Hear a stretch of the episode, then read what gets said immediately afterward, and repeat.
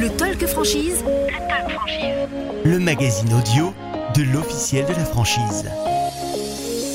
Bonjour à tous, bienvenue dans ce nouveau Talk Franchise, le magazine audio de l'officiel de la franchise.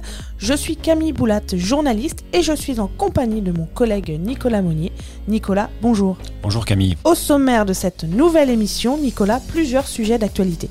En effet, Camille, la Fédération Procos a présenté un premier bilan de l'activité 2021 du commerce spécialisé. Nous avons rencontré Emmanuel Leroc, délégué général, qui nous explique en détail les principales tendances. Commerce toujours, nous ferons un point sur le quick commerce, marché sur lequel les acteurs se bousculent malgré les difficultés de rentabilité. À l'approche des fêtes de fin d'année, les problématiques d'approvisionnement se font sentir dans certains secteurs d'activité. Le jouet en particulier, alors info ou intox? Dans l'actualité également, les JO 2024 qui se dérouleront dans un peu moins de 1000 jours, l'occasion pour le comité d'organisation de présenter sa stratégie retail. Enfin, nous sommes allés à la rencontre de Quentin Obadia et de Rémi Ledruenec, fondateur de l'agence de design retail Héroïne. Les deux associés viennent de publier un livre au titre provocateur Le magasin est-il mort? Le Talk Franchise. Premier sujet d'actualité, Nicolas, vous l'avez dit, le commerce spécialisé qui se porte malgré le contexte plutôt bien. Emmanuel Leroc, délégué général de la Fédération Procos, nous a dressé un premier bilan de l'année 2021. Le commerce 2021 a été meilleur que celui de 2020, donc je pense qu'il faut aussi euh, voir là où euh, ça se passe bien. Les Français sont là, les consommateurs sont dans les magasins les problématiques euh, euh, de sanitaires sont passées. Euh, donc il y a des moyens aussi côté consommateur. Donc ça c'est le côté fort, intéressant. Bon, il y a un sujet malheureusement qui était difficile à anticiper, c'est qu'il y a quand même des difficultés d'exploitation qui se profilent notamment liées à, deux choses. Hein, des, grandes difficultés d'approvisionnement dans un certain nombre de secteurs qui peuvent créer des ruptures. Donc ça, c'est jamais bon hein, quand, quand des consommateurs veulent acheter et que les produits sont pas là. Donc forcément, ça crée à la fois de l'insatisfaction, mais surtout l'incapacité de faire du chiffre d'affaires.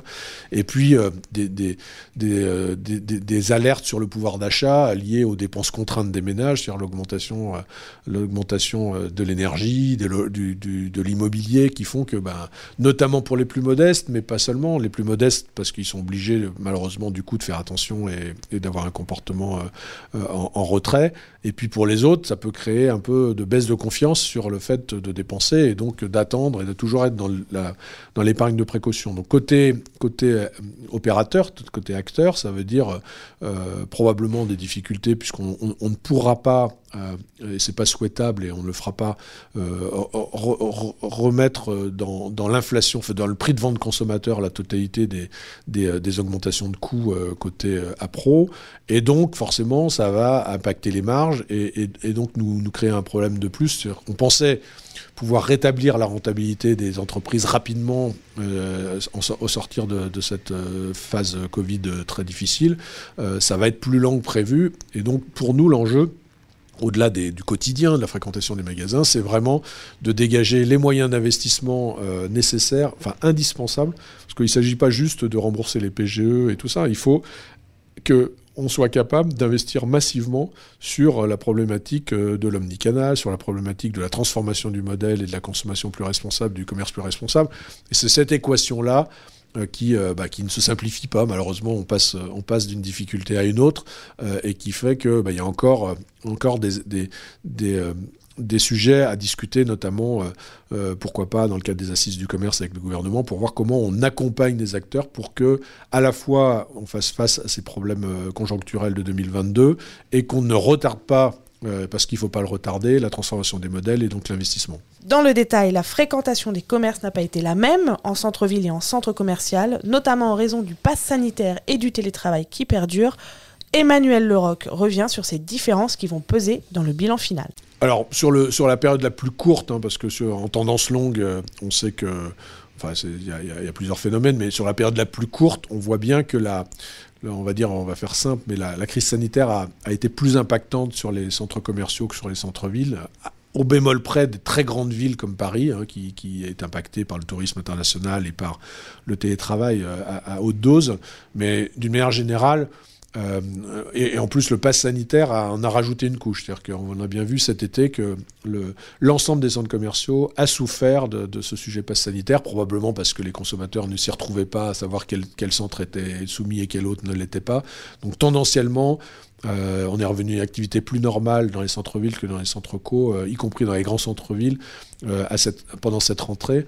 Euh, donc il y, a, encore, euh, du travail à faire dans les centres commerciaux, notamment les plus gros, mais c'est vrai que les plus gros euh, sont, impactés par un autre phénomène qui est le maintien d'un pourcentage important de télétravail, qui fait que bah, mathématiquement, euh, ça impacte les flux, ça impacte euh, euh, les, jours où on est au travail, donc où on consomme, et donc une, une, observation d'un report d'une partie de la consommation qui était auparavant réalisée dans ces centres-là vers bah, des, secteurs plus de quartiers à côté des lieux d'habitation, voire même de banlieues, notamment quand on est en Ile-de-France, ou même de villes moyennes accessibles à une heure de Paris, parce que le rapport au lieu de travail a changé, et donc il va falloir regarder ça avec attention. Et donc du coup, c'est pour nous, euh, vous le savez, toujours la problématique de l'adaptation des coûts d'exploitation à la réalité de l'activité qui va nous préoccuper.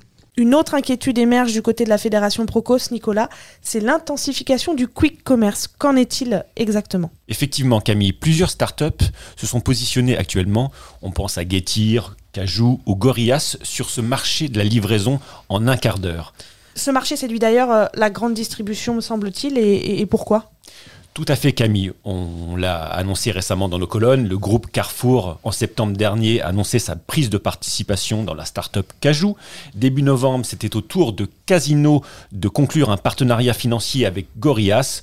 Autant d'annonces qui montrent l'engouement pour ce qui semble être un nouvel Eldorado qui n'est à l'heure actuelle, rappelons-le, sur ce modèle pas rentable comme nous l'a expliqué Emmanuel Leroc. Bah, à court terme, je pense qu'il est, faible, à très court terme, parce que forcément, on n'est qu'en phase de, lancement, et, euh, pour l'instant, on est sur un sujet d'alimentaire. L'inquiétude, elle est, elle, est, importante parce que parce que c'est toujours pareil, euh, il faut s'occuper d'un phénomène euh, assez tôt et pas, et pas le laisser, laisser se mettre en œuvre et ensuite se dire ah ben oui mais si on avait su etc. Je pense que c'est un peu comme le drive. Le drive au départ personne l'a vraiment regardé puis au bout du compte on s'est dit que ça était un vrai phénomène. C'est la même chose. Là, on est dans un sujet très urbain, plutôt de grandes agglomérations. Donc on pourrait se dire, c'est pas grave parce que c'est les grandes agglomérations.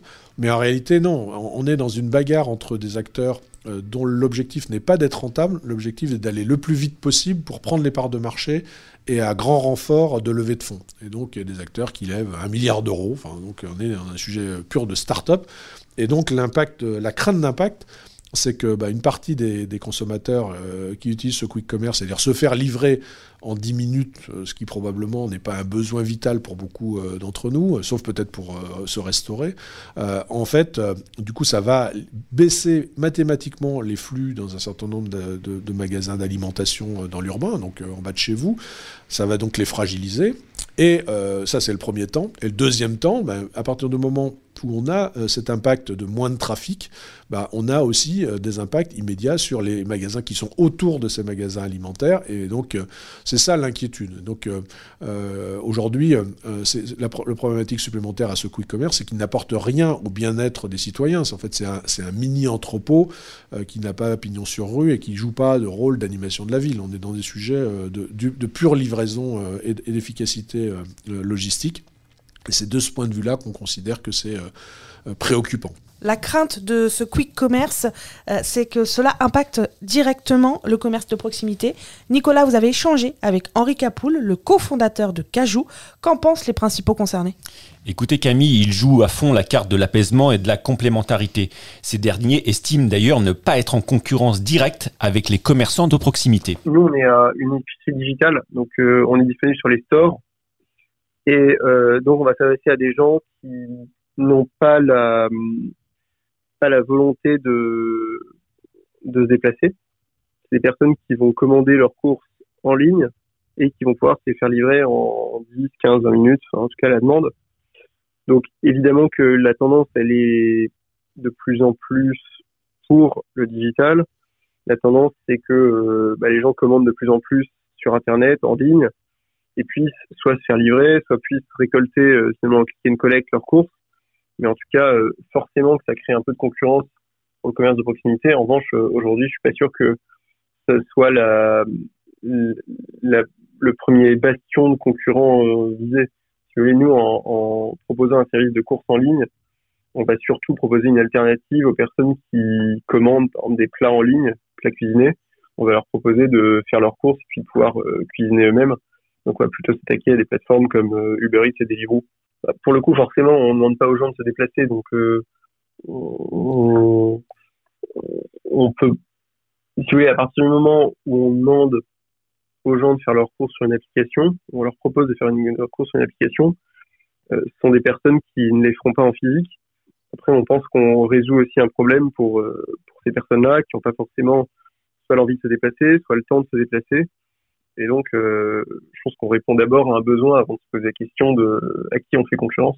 Et le cofondateur de Cajou nous a d'ailleurs précisé que cette tendance ne s'adresse pas à tous les territoires. Les startups misent d'ailleurs sur certaines zones en particulier, comme il nous l'explique. Pour que le service fonctionne, en fait, il faut qu'on ait une concentration suffisante. Donc, on s'adresse mécaniquement à des villes qui sont concentrées, où il y a beaucoup de monde. Donc, on ne pourra pas s'adresser à toutes les villes sur ce modèle-là. Et puis ensuite, est-ce que le besoin de, se faire livrer en 15 minutes est réel?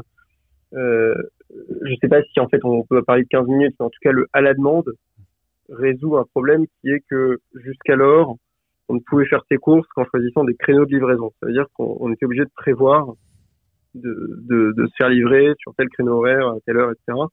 Aujourd'hui, ce qu'on permet au consommateur, c'est que à partir du moment où il a passé une commande, il sait qu'elle est préparée et qu'elle va arriver à la demande. Après que ce soit 10, 15 ou 20 minutes, c'est moins le sujet. Le tout, c'est que le consommateur sait qu'à partir du moment où il a passé ses courses, il va les recevoir rapidement. Vous écoutez le Talk Franchise, le magazine audio de l'officiel de la franchise. On reste dans le commerce, Nicolas, avec à l'approche de Noël une inquiétude importante du côté des enseignes. Elles sont nombreuses à anticiper des problèmes d'approvisionnement et donc des ruptures éventuelles en magasin, notamment dans le secteur du jouet, rappelons-le, qui joue euh, gros sur cette fin d'année. Comme en témoigne Philippe Guédon, directeur général du groupe King Jouet et président d'une des principales fédérations du secteur principalement dû à, la crise du secteur euh, maritime, hein, les fameux sujet sur les sur les containers, où là, euh, malheureusement, euh, mois après mois, la, situation ne s'améliore pas. On reste avec des, retards continus parce que des marchandises qui sont prêtes, des marchandises probablement d'Asie, qui sont prêtes à embarquer, ne peuvent pas embarquer parce qu'il n'y a pas les containers disponibles. et du coup, ça décale certains approvisionnements. Après, il faut pas pour autant parler de pénurie. Hein. On n'est pas, si vous êtes dans un mouvement de jouets euh, actuellement, vous verrez qu'il y a quand même de la marchandise, il y a du stock, il y a de l'offre, etc. Par contre, on est quand même sur un taux de rupture qui est sensiblement plus haut que, que les années passées. Donc, les consommateurs auront peut-être un petit peu, mes propos sont modérés, hein, un petit peu plus de mal à trouver certaines références au fur et à mesure qu'on va avancer dans la saison c'est, le risque il est un peu là. Maintenant, on parle de, quelques pourcents de plus euh, de, références manquantes. Quand on compare le marché du jouet, c'est toujours un marché où il y a, et a fortiori quand on se rapproche de Noël, des produits qui manquent d'un linéaire. Hein. Il y a, un, phénomène de, rupture lié euh, aux ventes, au fait que quand on prévoit les ventes, c'est, c'est en tout début d'année qu'on on référence un produit, on a, a, un cycle de référencement où on référence un produit quasiment 12 mois avant, euh, avant de le vendre, et on passe sous nos commandes quasiment 6-9 mois avant de, de, le vendre. Donc ben, on, on, fait ça avec euh, nos historiques, nos outils, mais on se trompe régulièrement. Un discours rassurant, adopté également par Alain Delsol, directeur commercial du GIE, regroupant six enseignes du jouet. Créé en 2019, ce groupement d'intérêt économique a pour objectif d'affirmer la différenciation des spécialistes du secteur, notamment grâce à des références exclusives. Bah, effectivement, puisque le, fait de travailler énormément en amont, nous permet également de donner une vision à nos fournisseurs euh, des quantités que l'on souhaite, par exemple, pour un, pour un jouet de Noël. Euh, pour vous l'exprimer, on donne nos quantités et nos volumes d'achat au mois de mars, donc bien longtemps avant la période de Noël. Euh, ce qui nous permet, bah, je dirais, de, de, sécuriser, de sécuriser nos approvisionnements. Bien évidemment, il y aura quelques retards cette année sur quelques produits, mais je ne peux pas parler de rupture par rapport à l'offre JIE, tout au moins, très clairement. La crainte, il y en a. il y en aura euh, produit GIE ou pas. Très clairement, il y a, il y a des décalages qui, qui vont s'opérer dans euh, sur la période de 2022, c'est une évidence. Euh, je dirais qu'on je me sens moins impacté à travers ce GIE grâce à ce travail d'anticipation, encore une fois. Si le discours se veut rassurant pour euh, cette fin d'année, Camille, une inquiétude demeure néanmoins sur 2022 car il est fort probable que les problèmes d'approvisionnement vont perdurer. Comme nous l'a précisé d'ailleurs Laurence Paganini, directrice générale de l'enseigne de prêt-à-porter Caporal et présidente de Procos, pour qui il est encore impossible de planifier une date de retour à la normale. Sur la fin d'année, finalement, euh, relativement peu d'impact, euh, puisque bah, la marchandise a déjà, enfin les produits sont, ont été fabriqués, sont déjà arrivés. Euh, on a des problématiques de transport essentiellement pour, pour les dernières livraisons de, l'année, mais qui, qui devraient finalement, enfin je pense qu'on aura relativement peu d'impact. D'ailleurs, on a fait une petite, une petite, petite étude au sein du Procos sur les acteurs de, de notre secteur. Bon, globalement, les problèmes en revanche sont attendus beaucoup plus pour 2022, euh, puisque là on sait déjà que pour les pays les plus lointains, les produits ben, vont avoir du mal à être embarqués en temps, en heure pour livrer tout début 2022. Euh, on, est, relativement inquiet, à plus de 50% euh, sur, les retards de, livraison. À cela s'ajoutent des difficultés, alors on parle de transport avec les problématiques de trouver des containers, mais on parle aussi euh, de difficultés de matières premières euh, et pas que les semi-conducteurs. On a aussi dans notre secteur des, des, hausses de, du coût des matières premières qui sont importantes, euh, non seulement sur, le, coton, mais en particulier aussi sur toutes les matières biosourcées comme le, bah, comme le coton bio, mais toutes les matières globalement. Alors dans, notre secteur, le coton c'est effectivement le plus important, mais quand on voit, suite à la, situation post-sanitaire de l'été, une reprise très importante de la demande, la demande mondiale, euh, des usines en surchauffe, euh, une qui ont été arrêtées pendant relativement longtemps, des situations alors que je parle de la, de la Chine, de l'Inde euh, ou du Vietnam ou différents pays, pour certains encore, encore un peu sous l'emprise de la crise sanitaire et donc des usines fermées. En Chine, on parle de coupure d'électricité, euh, notamment pour des raisons d'empreinte carbone, mais bon, je pense aussi pour des raisons de juste de surchauffe de l'économie. Et du coup, des usines qui sont arrêtées, pour certaines d'entre elles, un certain nombre de jours dans la semaine, ce qui provoque aussi finalement la raréfaction et le rallongement du temps. Et même pour des, la fabrication européenne ou de la fabrication en France, on a cette pénurie de matières premières euh, qui nous touche tous euh, et qui fait qu'en fait, euh, bah, qu'on fabrique loin ou près, alors le transport fait la différence, mais au final, on a quand même des, problématiques d'approvisionnement généralisées. Difficile à savoir. On a, on a finalement la difficulté, c'est qu'on a relativement peu de, visibilité. Moi, si je, si je regarde Capora, la date on peut dire on, on, a la visibilité sur à peu près, on sait qu'on aura 6% de nos, achats qui vont être euh, impactés, mais ça c'est au jour, euh, au jour d'aujourd'hui ou au jour d'hier où j'ai eu l'information. Ça peut évoluer en fonction de l'évolution euh, et de l'engorgement en fait dans les différents, chez nos différents fournisseurs. Donc on le suit au quotidien. C'est un sujet de, de crise actuelle. quand on quand on entend parler les, différents acteurs, euh, certains disent que ça ne reprendra pas avant 2022 dans le meilleur des cas et fin 2023 pour les plus pessimistes. Vous écoutez le Talk Franchise, le magazine audio de l'officiel de la franchise. Autre sujet d'actualité, Nicolas, les Jeux Olympiques 2024. À moins de 1000 jours du coup d'envoi de cet événement planétaire, le comité d'organisation a dévoilé son plan ambitieux côté retail comme nous l'a expliqué Édouard Bardon, directeur délégué licensing de Paris 2024. Recevoir les Jeux Olympiques, c'est euh, tous les 100 ans, c'est une fois par, euh, vie. Euh, donc on a forcément une ambition forte sur ce programme.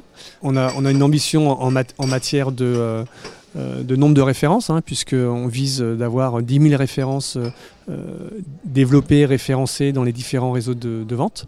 Euh, on a l'ambition d'avoir un réseau de vente équivalent à, 30, 000, points de vente sur tous les secteurs de distribution, que ce soit la grande distribution, la distribution spécialisée, les boutiques officielles.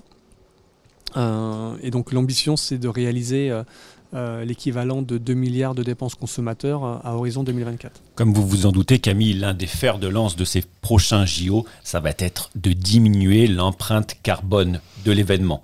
Dans cette optique, un cahier des charges bien précis a été remis aux licenciés, notamment en matière d'éco-responsabilité. Le critère essentiel, effectivement, c'est euh, pour l'ensemble des licenciés, c'est diminuer euh, l'utilisation de, matières qui ne seraient pas euh, recyclables. et on pense notamment à tout ce qui est emballage plastique. On, leur demande d'intégrer, notamment pour le textile, donc un tiers de leur gamme à partir de, matériaux soit éco-conçus comme le coton organique, soit recyclés comme le polyester ou le polyamide. Euh, ou réutiliser euh, si ce sont euh, c'est le cas de, Decathlon par exemple qui a réutilisé donc de la matière pour faire sa capsule de produit. donc c'est oui, on leur demande de faire ça à hauteur de un tiers. C'est une valeur médiane. certains acteurs sont déjà à ce, à ce niveau de d'éco-conception, d'autres commencent. L'objectif de Paris 94, c'est d'encourager des acteurs à faire cela et surtout à ce que ça dure derrière, à laisser un héritage durable assez pratique. L'objectif, il a été fixé euh, dès le départ euh, dans l'engagement de Paris 24 à la candidature des Jeux. C'est euh, de, promettre donc d'être neutre en empreinte carbone. Donc c'est de diminuer au maximum les déchets ou les compenser. Et c'est également de, d'activer, de, réactiver le tissu industriel en France. la volonté de diminuer donc le sourcing euh, à, distance, c'est aussi diminuer le transport, c'est diminuer donc euh, euh, l'empreinte carbone. Et ça permet en parallèle d'activer l'industrie française à partir de de, réalisations qui seraient faites sur le territoire. On a l'exemple du coq sportif qui va réindustrialiser donc, euh, euh, son bassin euh, de l'Aube à, Romilly-sur-Seine. On a donc Decathlon qui, qui, veut produire en France du côté de Roubaix. on a nos, fournisseurs de, de, de, pins qui se font donc du côté de Saumur ou de médailles qui se fait du côté de Pessac. Donc l'intérêt de, ce, de cette démarche, c'est aussi de faire bénéficier le territoire français d'une activité économique et en parallèle de diminuer euh, les, coûts, enfin, les, notions de transport, de pollution euh, en, réintégrant donc cette production en France. Édouard Bardon, directeur licensing de Paris 2024, nous a également dévoilé sa stratégie en matière d'implantation de boutiques officielles, dont la première devrait voir le jour courant 2022 en plein cœur de Paris. On l'écoute. Dans, les boutiques officielles, il y, a, trois aspects. Il y a la boutique officielle en ligne qui est lancée, hein, qui est lancée là à l'occasion des J-1000 des jeux. Euh, on va euh, lancer donc le programme des boutiques officielles en dehors des sites de compétition à partir de 2022, à partir de l'année prochaine, avec euh, l'ambition d'avoir un premier point de vente sur l'été 2022, très certainement au centre de Paris. Euh, et, ensuite, petit à petit, ces, points de vente se développeront sur des, euh, zones comme les centres commerciaux, les, gares, les aéroports, les zones touristiques. donc ces opérateurs-là, ils sont recherchés actuellement. Euh, et effectivement, nous avons des candidats qui se sont proposés, mais nous réfléchissons encore à la meilleure façon de distribuer les rôles. Euh, et, pour les boutiques qui auront lieu sur les sites de compétition, donc euh, là on vise 2024 puisque les sites de compétition seront actifs en 2024. Et là les, candidatures seront, euh, enfin l'appel à candidature sera fait en 2022 sur le premier trimestre. Et, et, nous rechercherons des acteurs capables de effectivement d'opérer nos boutiques sur les sites de compétition. Vous écoutez le Talk Franchise, le magazine audio de l'officiel de la franchise. Dans les sujets qui nous ont étonnés ces dernières semaines, Nicolas, il y a eu aussi la parution de ce livre, Le magasin est-il mort, écrit par les fondateurs de l'agence de design retail Héroïne, Quentin Obadia et Rémi Le Drionec. Dans un contexte de plus en plus digital, nous leur avons posé la question sur la mort du magasin physique, un titre un brin provocateur, comme vous vous en doutez. Voici leur réponse. La réponse à cette question, elle est même double. Euh, le magasin est-il mort? Oui, et non. Euh, oui, parce que c'est la fin d'un modèle. Euh, le magasin tel qu'on le, connaissait euh, avant Covid, en tout cas aujourd'hui, n'a plus beaucoup n'a plus beaucoup vocation à, à, perdurer. Et le magasin est-il mort? Non, parce qu'on pense que il va pouvoir se transformer, qu'il va pouvoir endosser de nouvelles fonctions dans les parcours les parcours clients, et qu'il a toute sa raison d'être. En tout cas, dans la relation que les marques doivent entretenir avec les clients. L'ouvrage explique d'ailleurs à quelle mutation le magasin physique doit faire face. Quentin Obadia revient sur celle qui doit être considérée en priorité. Plus généralement, s'il y a euh, en tout cas une, mutation euh, principale qu'il faudrait retenir, c'est euh, le fait que le magasin ne, va plus remplir simplement la fonction transactionnelle, mais en revanche, il doit endosser la fonction relationnelle. C'est lui qui fait le lien entre la marque et euh, les visiteurs et futurs clients et clients de la marque.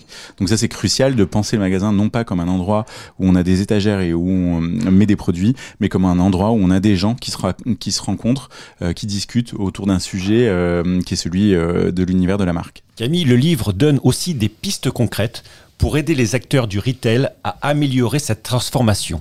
Parmi elles, le ROX. Alors qu'est-ce que c'est? C'est le retour sur l'expérience, expliqué dans cette interview par Quentin Obadia. Ça vient euh, de, de l'idée que euh, on s'est rendu compte qu'il y a euh, au moins euh, une personne sur trois qui quitte une marque euh, après une mauvaise expérience. Ça c'est la première chose. Et la deuxième chose, c'est que euh, c'est que ça coûte euh, entre 5 et 20 25 fois plus cher d'aller chercher un nouveau client que de garder un client existant. Donc pour toutes ces raisons-là, on s'est dit mais en fait, euh, il vaut mieux faire en sorte de garder ses clients. Et comment on garde ses clients? Bah, En faisant en sorte qu'ils aient une bonne expérience, qu'ils vivent une bonne expérience en boutique d'une part, mais d'autre part qu'ils puissent aussi devenir des ambassadeurs de la marque en faisant savoir à quel point leur expérience a été bonne, différente, mémorable, etc. Et puis on s'est euh, aussi rendu compte que euh, les, euh, les indicateurs de performance utilisés de manière habituelle dans le retail, le ROI donc qui était calculé par le chiffre d'affaires par mètre carré, le trafic et le panier moyen, etc., étaient aujourd'hui dépassés à partir du moment où on se dit que la fonction transactionnelle n'est pas la seule et unique euh, fonction du magasin. Et donc on, si les fonctions du magasin sont amenées à évoluer, quels sont les indicateurs de la performance du magasin euh, qui vont pouvoir du coup nous permettre d'évaluer sa nouvelle performance en termes relationnels, en termes d'engagement client, en termes de service, euh, de partage aussi, puisqu'on on est face à des clients qui aujourd'hui ont un smartphone dans les mains et, euh, et, et en fait euh, vivent aussi au prisme de ce qui se passe sur cet écran-là. Comment on peut intégrer toutes ces nouvelles dimensions dans des indicateurs qui derrière nous permettent de piloter cette expérience client que l'on va délivrer, de manière à euh, ne pas euh, cantonner l'expérience client à un- un- une nouvelle lubie marketing, mais un vrai levier de performance pour l'entreprise derrière. Pour rendre plus concret cette analyse, Nicolas, euh, les fondateurs d'Héroïne donnent euh, dans leur ouvrage plusieurs exemples de transformations réussies. Quels sont selon vous les plus pertinents? Alors Camille, ils ont cité deux exemples, deux cas d'école.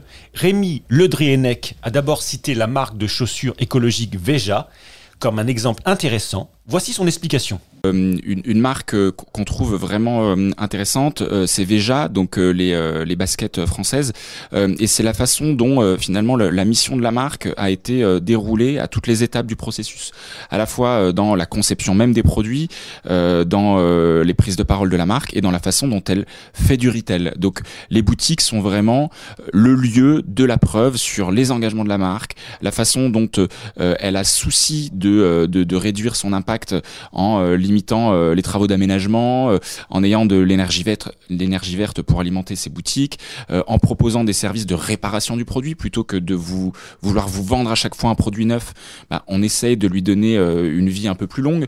Et donc finalement, tout devient très cohérent euh, après la visite dans la boutique. On se rend compte que ça n'est pas juste un dispositif marketing, euh, mais que en fait euh, la marque va jusqu'au bout de l'idée. Et ça, c'est intéressant. C'est il faut que le, la stratégie et le concept retail soient bien évidemment en, en écho avec la stratégie globale de la marque pour que le consommateur n'ait pas l'impression qu'on essaye de lui vendre quelque chose plus cher ou, plus souvent sous euh, un argument green. Et ça, c'est vraiment important, c'est cette cohérence. euh, et je trouve que de ce point de vue-là, Veja est vraiment un, un bon élève. Autre exemple issu du marché de l'alimentaire, cette fois Monoprix. Le cofondateur de l'agence Héroïne analyse pourquoi l'approche de l'enseigne est aujourd'hui Monoprix a une approche vraiment euh, basée sur l'usage, sur euh, les parcours clients, la façon dont on peut les autonomiser et en même temps proposer aussi des parcours accompagnés où l'humain est au centre avec euh, ses places de rencontre, ses accueils, etc. Et donc ça veut bien dire que même dans un achat du quotidien euh, sur euh, euh, des produits, euh, des produits qui n'ont pas forcément un, niveau de désirabilité euh, comme peut l'avoir euh, un accessoire de mode, on peut proposer aujourd'hui quelque chose d'innovant et qui réponde aux nouveaux usages des consommateurs. Vous écoutez le Talk Franchise, le magazine audio de l'officiel de la franchise. Dans l'actualité également, rappelons-le Nicolas, que dans le dernier numéro de l'officiel de la franchise, un focus a été fait sur ces candidats qui se sont déplacés sur le dernier franchise Expo Paris. Effectivement Camille, nous avons lors de la tenue du salon en septembre dernier, interrogé plusieurs visiteurs pour savoir ce qui les poussait à venir sur place. Nous avons également été frappés par la présence d'un nombre important de jeunes enseignes pour qui il était primordial d'être visible auprès des candidats. À découvrir aussi dans ce dernier numéro un focus sur le secteur des services à la personne dédiée à la dépendance, les opportunités d'implantation dans la ville de Nantes, mais aussi le décryptage de l'enseigne Akena Hotel par nos experts.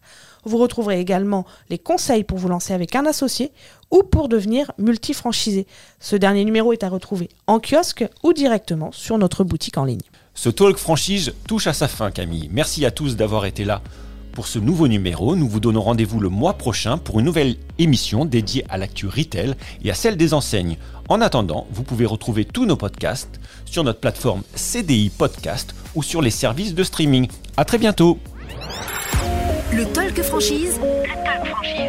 Le magazine audio de l'officiel de la franchise.